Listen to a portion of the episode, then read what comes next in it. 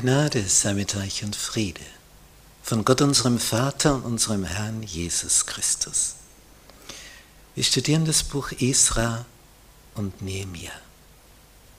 Lektion 9. Prüfungen, Trübsal und Listen.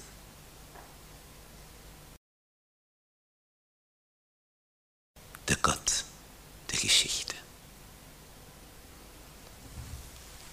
Als Geschichtelehrer hat es mich von jeher fasziniert, wie die Bibel Ereignisse schildert, Gott im Vorhinein etwas ankündigt und man dann nachvollziehen kann, wie sich das alles erfüllt hat. Das hat mich immer schon begeistert. Nicht in Daniel 1, im ersten Kapitel, im ersten Vers lesen wir, im dritten Jahr der Regierung Joachims, des Königs von Juda. Wie präzise, wie genau die Zeitangabe. Wer kam da?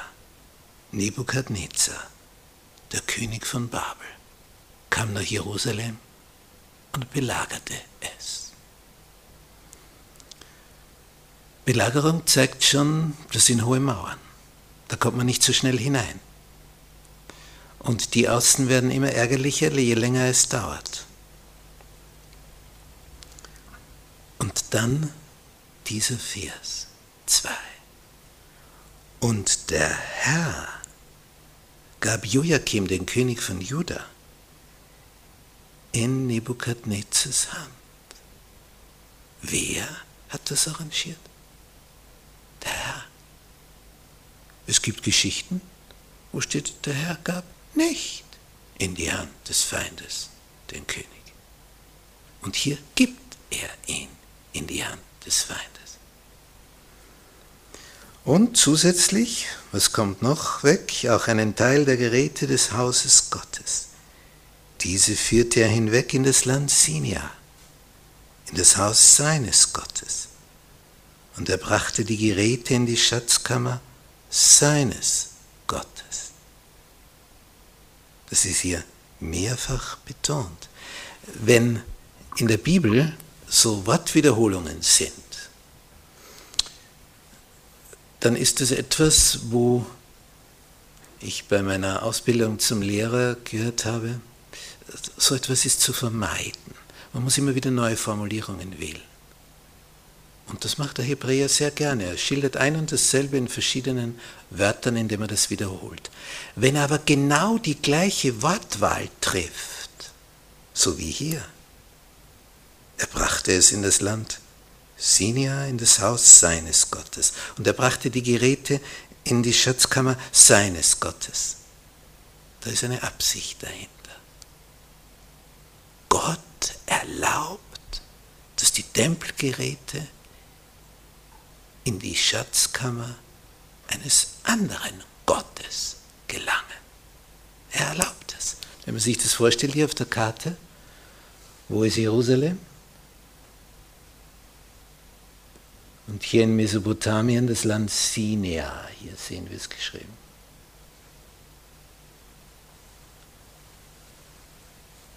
Weit weg. Und Gott lässt es zu. Gleichzeitig lesen wir, was ist 70 Jahre später? Und das lesen wir jetzt im Buch Esra, in Kapitel 1. Und da in Vers 8 lesen wir schon ab Vers 7, der König Kyros gab die Geräte des Hauses des Herrn heraus die Nebukadnezar aus Jerusalem weggenommen und in das Haus seines Gottes gebracht hatte. Da haben wir schon wieder die Formulierung. Nebukadnezar hatte diese Geräte in das Haus seines Gottes gebracht. Und der König Kyros, der die Babylonier besiegt hat, gibt jetzt diese Geräte wieder heraus. Und Kyros, der König von Persien, gab sie heraus durch Mithredat, den Schatzmeister, und er übergab sie abgezählt Sesbazar, dem Fürsten von Juda. Und dies ist ihre Zahl. 30 goldene Bäckchen, 1000 silberne Bäckchen, 29 Messer, 30 goldene Becher, 410 silberne Becher von der zweiten Art und tausend andere Geräte. Die Zahl aller Geräte der goldenen und silbernen betrug 5400. Diese alle brachte Sesbazar hinauf, als die Weggeführten aus Babel nach Jerusalem hinaufgeführt wurden.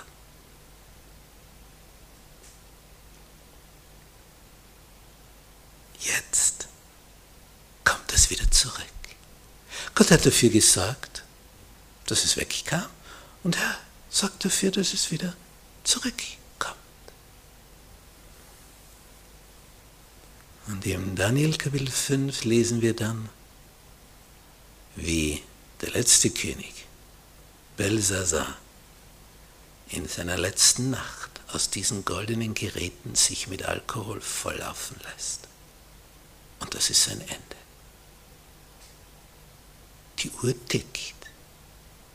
Scheinbar läuft manchmal, gerade für den negativen Menschen, alles in die richtige Richtung. Eine Weile. Aber dann ist es zu Ende.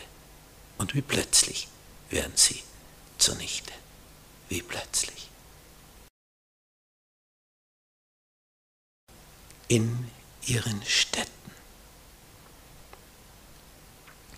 Im Buch Israel Kapitel 2 und im Buch Nehemia Kapitel 7 haben wir eine lange, lange Liste von Namen, die sich decken.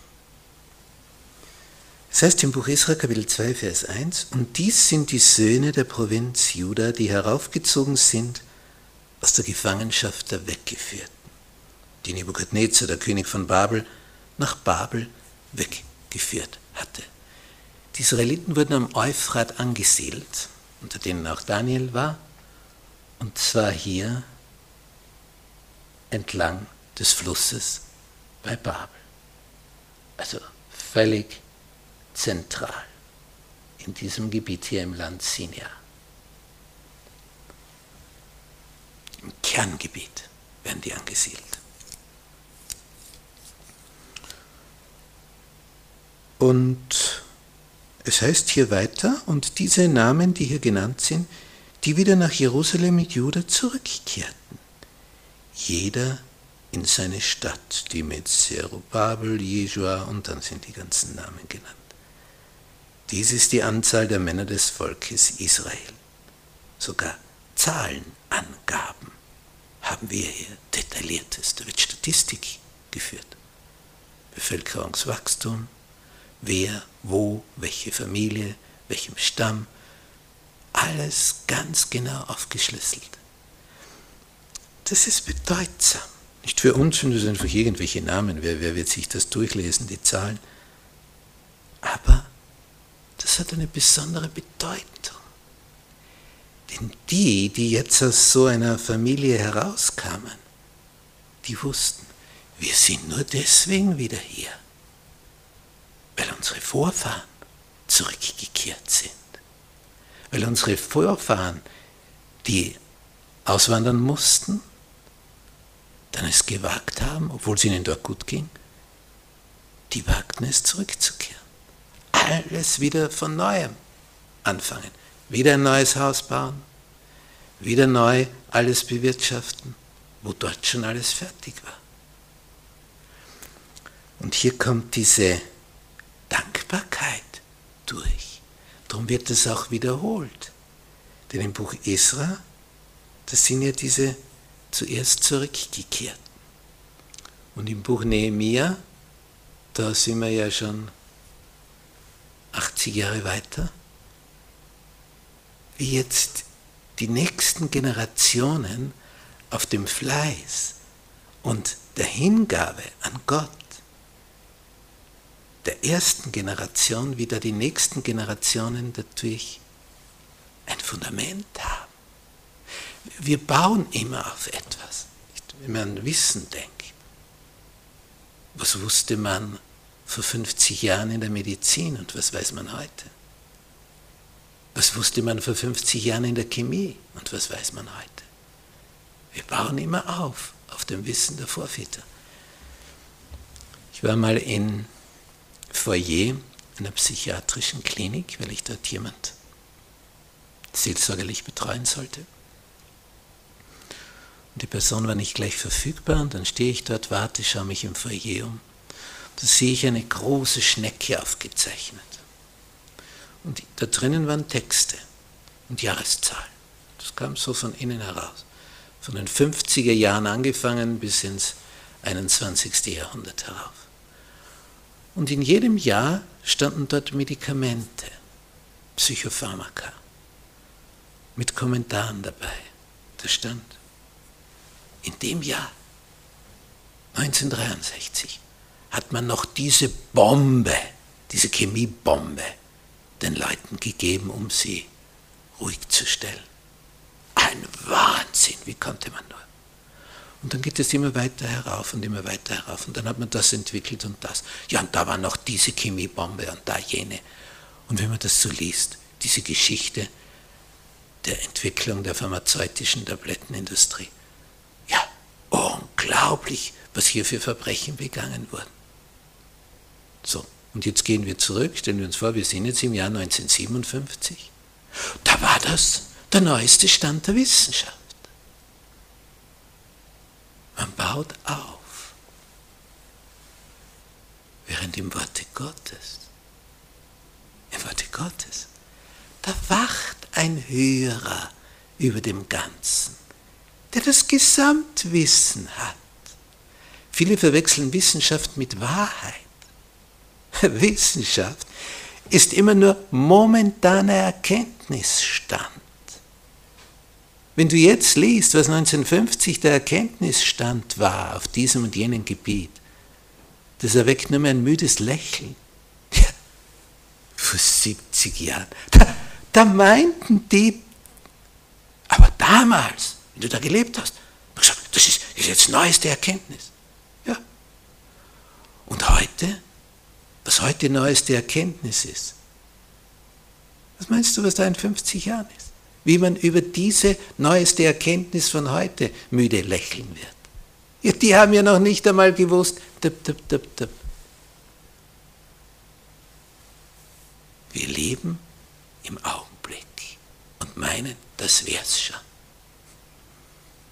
Aber da ist einer drüber. Der weiß alles. Wie gut, so einen Gott zu haben, dem wir vertrauen können. Wo sind die Priester? Wir haben zwei Rückkehrwellen.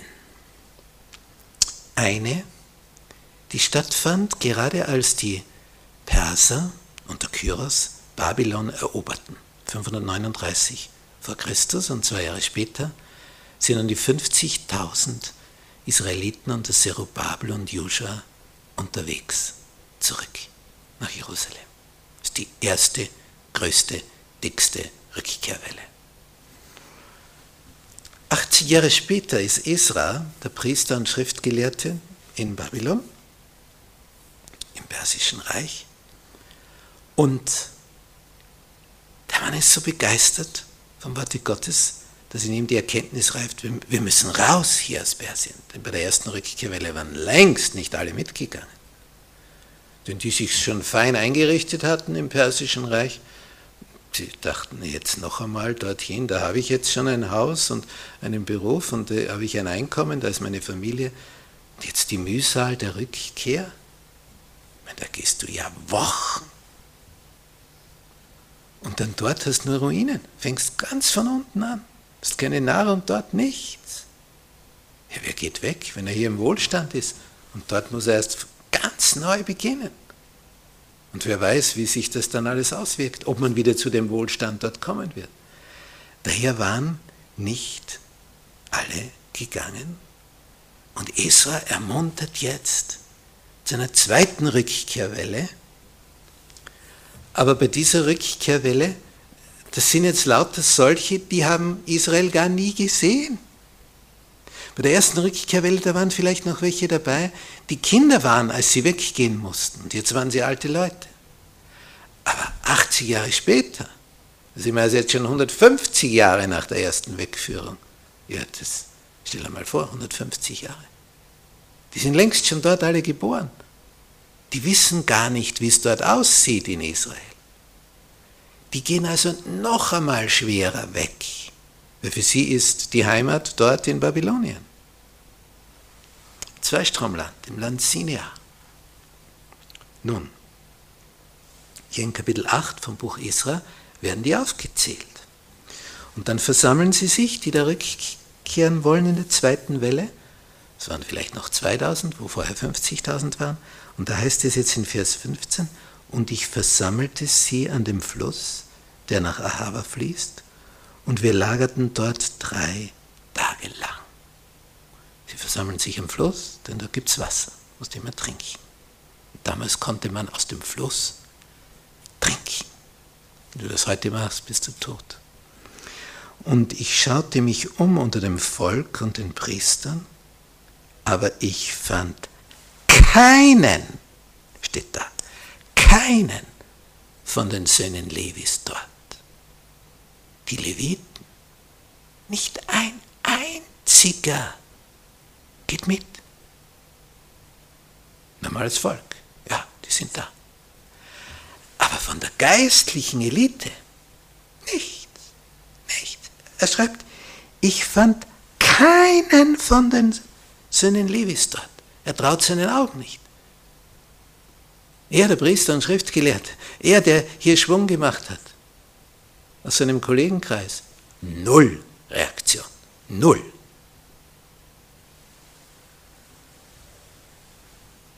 Jetzt holt er sich Oberste, verständige Männer, und diesen gab ich Befehl. Geht herum, zurück, geht in die und die Ortschaft, wo die also angesiedelt waren. Und sie sollten dort noch einmal einen eindringlichen Appell an die Leviten richten, damit sie uns Diener für das Haus unseres Gottes herbrächten. Denn wenn keine Leviten mitkommen, wie willst du dort den Tempeldienst aufrechterhalten? Es waren schon bei der ersten Rückkehrwelle Leviten aber die Zahl war nicht groß. Und jetzt ist überhaupt keiner mehr dabei. So ist die Zahl zusammengeschmolzen auf 0,0. Wo sind die Priester? Aber Israel ist nicht dabei bewenden, sondern der gibt Gas. Der schickt Leute hin, sagt, was ist? Also macht euch auf, Freunde, wir kehren zurück ins Heimatland. Dort ist der Tempel, dort gehört der Levit hin, nicht da ins Persische Reich.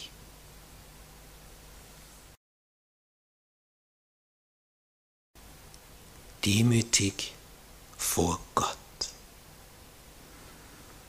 Im fünften Buch Mose, Deuteronomium, Kapitel 30, den ersten Versen heißt es, und es war am Ende von Segen und Fluch, den Gott ihnen damals vorgelegt hat. Es wird aber geschehen, wenn alle diese Worte über dich kommen werden, der Segen und der Fluch, die ich dir vorgelegt habe, und du es dir zu Herzen nimmst unter all den Heidenvölkern, unter die dich der Herr dein Gott verstoßen hat. Und wenn du umkehrst zu dem Herrn, nachdem man jetzt verstoßen war unter die Heidenvölker, wenn du umkehrst zu dem Herrn, deinem Gott und seiner Stimme gehorchst in allem, was ich dir heute gebiete, du und deine Kinder von ganzem Herzen und von ganzer Seele, was wird dann sein? Vers 3, so wird der Herr, dein Gott, dein Geschick wenden. Oh, welch herrliches Verb. Er wird dein Geschick wenden. Wenden wird es. Und sich über dich erbarmen und wird dich wieder sammeln aus allen Völkern wohin dich der Herr dein Gott zerstreut hat. Und wenn du auch bis an das Ende des Himmels verstoßen wirst, so wird dich doch der Herr dein Gott von dort sammeln und dich von dort holen. Und der Herr dein Gott wird dich in das Land zurückbringen, das deine Väter besessen haben. Und du wirst es in Besitz nehmen er wird dir Gutes tun und dich mehren, mehr als deine Väter. Und der Herr, dein Gott, wird dein Herz und das Herz deiner Nachkommen beschneiden. Muss also manchmal was runtergeschnitten werden, damit das passt. Wie bei einem Stein, wo man etwas entfernen muss, damit er in die Lücke passt. Warum Herzensbeschneidung? Dass du den Herrn, deinen Gott, liebst von ganzem Herzen und von ganzer Seele. Wozu? Damit du lebst. Was für ein Text. Nun, schauen wir ins Buch Isra. Isra hat also Leute ausgeschickt, zu schauen, wo sind denn die Leviten? Und er schickt verständige Männer, die sagen, Freunde, Gott hat verheißen, uns zurückzubringen. Das Problem seid jetzt ihr. Ihr wollt nicht gehen, obwohl der König es uns jetzt erlaubt. Freunde, wo bleibt ihr? Jetzt ist die Chance. Jetzt haben wir ein Zeitfenster offen. Wir wissen aber nicht, wie lange das offen ist. Isra 8, Vers 18 sind die da ausgesandt. Und wen bringen die jetzt? Den und den und den. Und schließlich 220 Tempeldiener bringen sie zusammen. Und da merkt man, wer dieser Israel ist. Man könnte jetzt dort sitzen am Fluss Ahava, an dem Fluss, der nach Ahava fließt, und sagen, keine Leviten. So schaut es also aus unter meinen Kollegen. Alle miteinander Schlafmützen. Tja, ist eben so. Nein, Israel gibt sich damit nicht zufrieden. Der schickt seine besten Leute aus, dass die zu ihnen gehen und sagen, also was ist? Das sind die Verheißungen Gottes. Er wird uns wieder sammeln, er wird uns zurückbringen. Jetzt können wir, vorher durften wir gar nicht. Und ihr schlaft. Also Freunde, auf! Und die konnten jetzt nicht sich wochenlang überlegen, sollen wir, sollen wir nicht die Leute von Israel erschienen und sagen, so komm, pack. Auswandern, alles zurücklassen. Und 220 machen sich auf den Weg aufgrund einer zweiten Ermunterung. Nicht jeder kommt beim ersten Mal. Und Israel ist einer, das nicht dabei bewenden lässt beim ersten Mal. Es ist ihm einfach zu wichtig. Darum diese zweite Ermutigung. Erinnerst du dich in deinem Leben, dass du auch nicht wolltest und dann hat, kam noch einmal jemand, hat dich ermutigt und wie dankbar bist du jetzt, nicht wahr?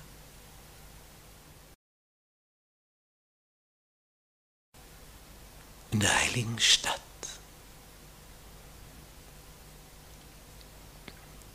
Wir sind im Buch Nehemiah, Kapitel 11. Und die Obersten des Volkes wohnten in Jerusalem. Das übrige Volk aber warf das Los, wonach jeder zehnte Mann in der heiligen Stadt wohnen sollte. Die übrigen neun Zehntel aber in den übrigen Städten des Landes. So, da wird bestimmt, dass jeder Zehnte in der Stadt Jerusalem zu wohnen hat. Die Begeisterung dafür hielt sich nämlich sehr in Grenzen. Was mich hier fasziniert, da wollten alle aufs Land. Und wie ist es heute? Da wollen alle in die Stadt. Nur die vermögende Schicht wohnt dann im Grüngürtel am Stadtrand. So schaut es heute aus. Die Städte wachsen. Bundeshauptstadt, Landeshauptstädte, Bezirkshauptstädte. Der Rest des Landes wird entvölkert. Hier, die wollten raus. Jetzt wird bestimmt mit dem Los, wer da bleiben soll in Jerusalem. Denn in der Stadt kannst du natürlich nichts anbauen. Da wächst die Nahrung nicht auf den Pflastersteinen. Das musst du dann außerhalb der Stadt. Dann bist du lieber gleich irgendwo auf dem Dorf. Und die jetzt da bleiben, Vers 2, das Volk segnete alle Männer, die freiwillig in Jerusalem wohnen wollten. Da gibt es also jetzt welche, die sagen, ich melde mich freiwillig. Die werden jetzt besonders gesegnet, freiwillig, ohne Zwang.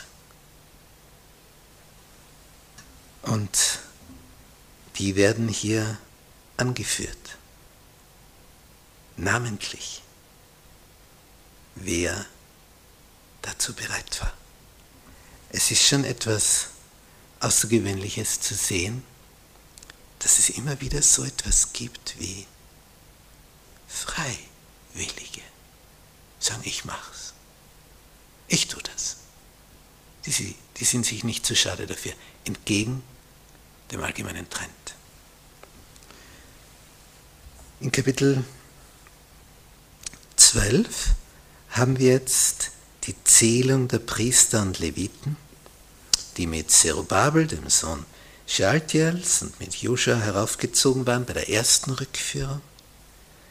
Und jetzt, wo die Mauer fertig geworden ist unter Nehemia, 80 Jahre, 90 Jahre später, ist wieder eine Aufzählung, was sich da alles abgespielt hat. Namen spielen eine große Rolle. Die, die Israeliten hatten ja ganz genaue Geschlechtsregister, denn diese Ahnenforschung war insofern für sie wichtig, damit hast du nämlich ein Anrecht auf Grund und Boden in einem bestimmten Gebiet. Denn diesem Stamm und dieser Sippe wird dieses und jenes Gebiet, jene Ortschaft mit den umliegenden Feldern und Äckern zugesprochen. Wenn du sagen kannst, ja, ich gehöre da dazu, dann ist das wie wenn du im Grundstücksverzeichnis eingetragen bist. Also diese Listen von Namen, Generationen, die da angeführt sind, geben dir Sicherheit, Anrecht auf ein Grundstück. Und wenn da die Sänger angeführt werden mit Namen, wie hier der Chor sich aufgestellt hat, was das für eine Feier war, als hier die Mauer eingeweiht wurde, als es zu dieser Eröffnung kam, diese Freude, die da durchkam, diese Dankbarkeit, diese Dankeschöre, die da singen, alles zur Ehre seines Namens. Wenn bei uns ein Gebäude eingeweiht wird, dann werden immer die Organisatoren namentlich erwähnt und die Firmen und wer da alles was geleistet hat. Die Israeliten organisieren ein Fest, als die Mauer fertig ist, um Gott Dank zu erweisen. Wie weit sind wir weg von so einer Haltung? Wo, wo hörst du das, wenn ein neues Gebäude eingeweiht wird? Wir danken Gott, dass das geglückt ist dass das so in die Höhe wachsen konnte, wie viele dabei hätten sterben können, wie viele Unfälle es hätte geben können, dass da was einstürzen hätte können und, und, und, und, und, was da alles passieren kann, wenn ein Bau errichtet wird. Ist ja alles noch nicht abgesichert. Und was für ein Wunder, wenn es dann gelingt und es zur Einweihung kommt. Wer dankt Gott? Hast du bei deiner Wohnstätte dafür gedankt? deiner Wohnung, deinem Haus, dass es das gibt, weil es Gott ermöglicht hat. Es war Gott.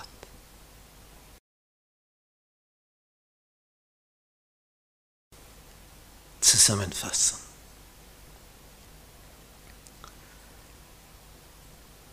Immer wieder kam es in der Geschichte vor, ein Volk kommt in die Höhe und ein anderes hinunter.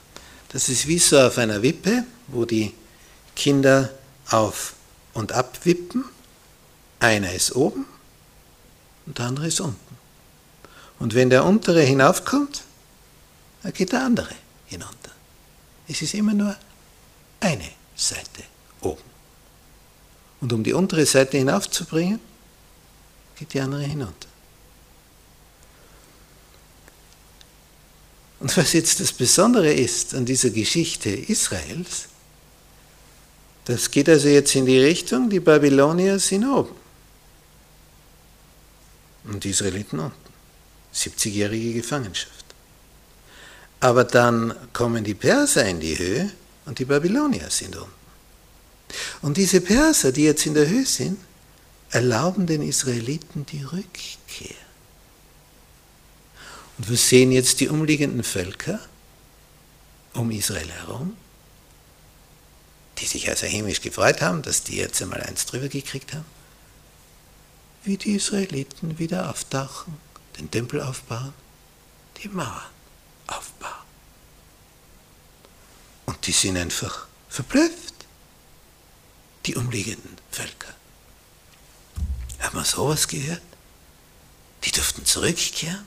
Die werden vom Herrscher in Persien, vom König, finanziell gefördert, unterstützt. So viel sie brauchen, so viel kriegen sie an Material. Wenn tausend Bäume gebraucht werden, bekommen sie tausend. Und wenn zehntausend gebraucht werden, bekommen sie zehntausend. Was gebraucht wird, um den Tempel wieder aufzubauen, was gebraucht wird, um die Mauern wieder aufzubauen, die Tore einzusetzen. Sie bekommen alles finanziert zur Verfügung gestellt. Vom Herrscher, vom persischen König.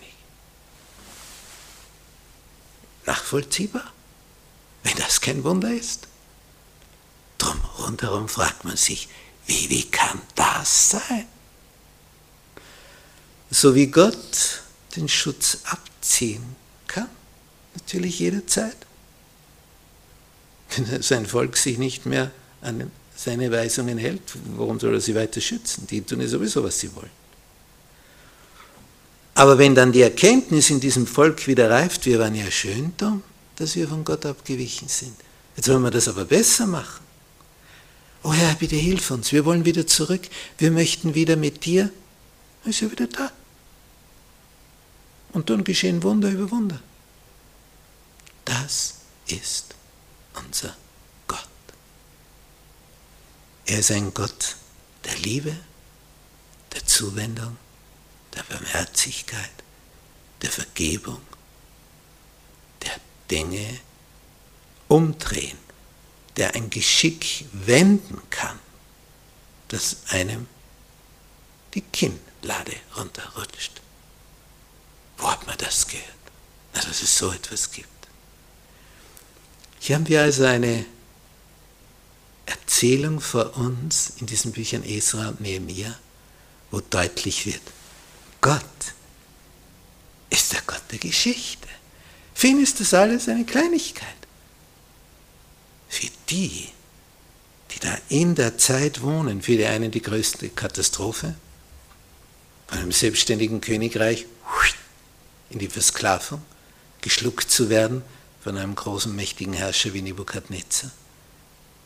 Aber auch diese Babylonier werden wieder verschluckt von den Persern. Und später, wie Daniel gezeigt wurde, werden diese Perser verschluckt werden von den Griechen. Und die Griechen werden dann verschluckt werden von den Römern. Und am Ende wird alles miteinander verschluckt, wie wir im Daniel-Buch Kapitel 2 sehen, durch die Wiederkunft Jesu. Und dann wird alles umgekrempelt auf diesem Planeten. Alles von Grund auf. Siehe, ich mache einen neuen Himmel und eine neue Erde, sagt der Herr, in denen Gerechtigkeit wohnt. Danach sehnen wir Komm, Herr Jesus.